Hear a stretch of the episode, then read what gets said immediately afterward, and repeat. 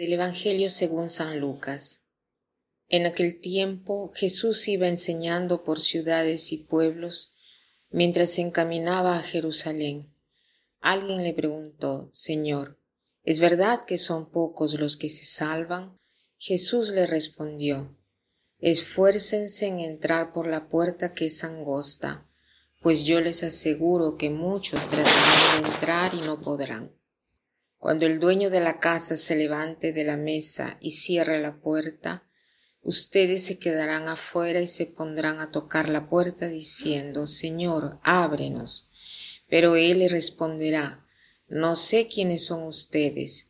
Entonces le dirán con insistencia, hemos comido y bebido contigo, y tú has enseñado en nuestras plazas.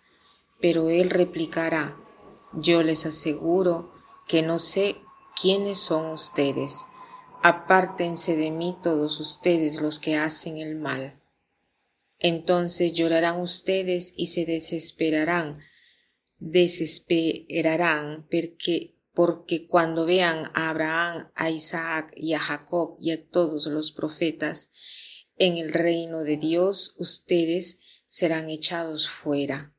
Vendrán muchos del oriente y del poniente, del norte y del sur, y participarán en el banquete del reino de Dios, pues los que ahora son los últimos serán los primeros, y los que ahora son los primeros serán los últimos.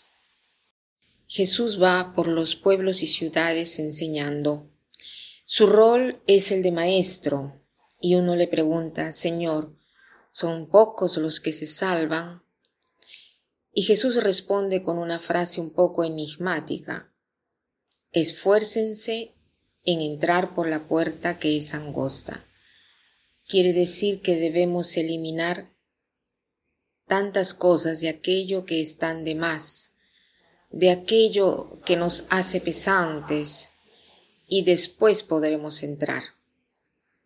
Pero además dice, muchos tratarán de entrar y no podrán. Y dice más adelante también, cuando el dueño de la casa se levante de la mesa y cierre la puerta, ustedes se quedarán afuera y se pondrán a tocar la puerta diciendo, Señor, ábrenos.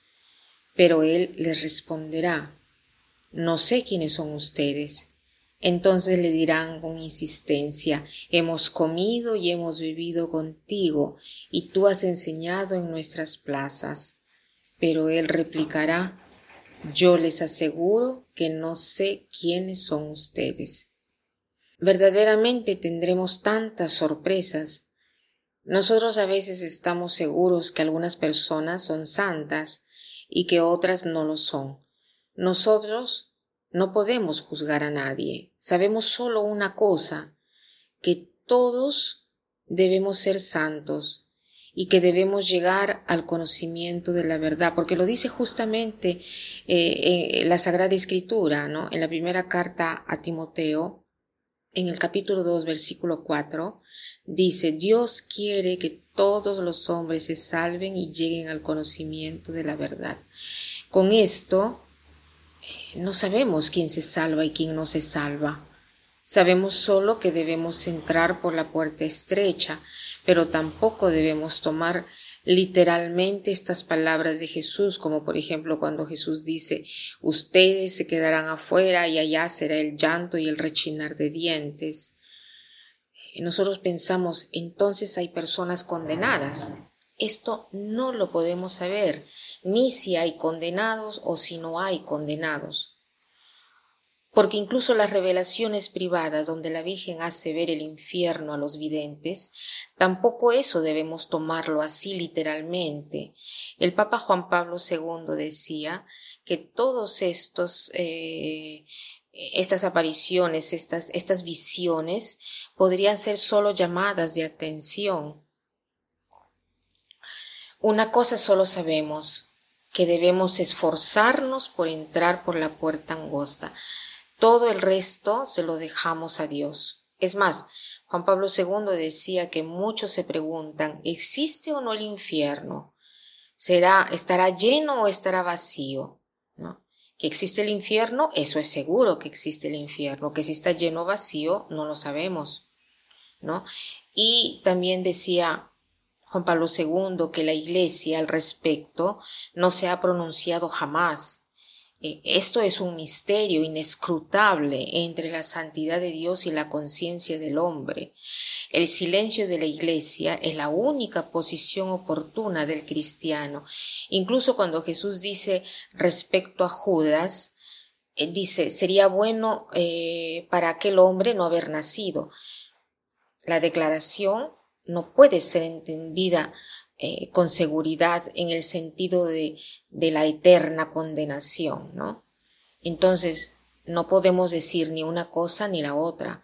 Dejemos a Dios el juicio. Solo una cosa es cierta que nos tenemos que esforzar por entrar por la puerta angosta. Quiere decir que tenemos que purificarnos de todo lo que nos engombra, de todo lo que nos ancha, de todo lo que no es Dios, de todo lo que nos quita la paz y tratemos de trabajar por el bien. Tratemos de expandir siempre más el bien. Hagamos el propósito hoy de detenernos un ratito a lo largo del día para preguntarle al Señor de tú a tú, ¿no?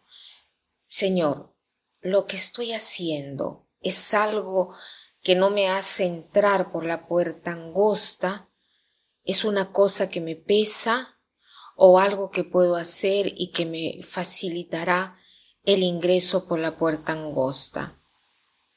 Vivamos y trabajemos para difundir siempre el bien y para terminar, quiero citar de nuevo la frase de la primera carta a Timoteo que dice, Dios quiere que todos los hombres se salven y lleguen al conocimiento de la verdad. Que pasen un buen día.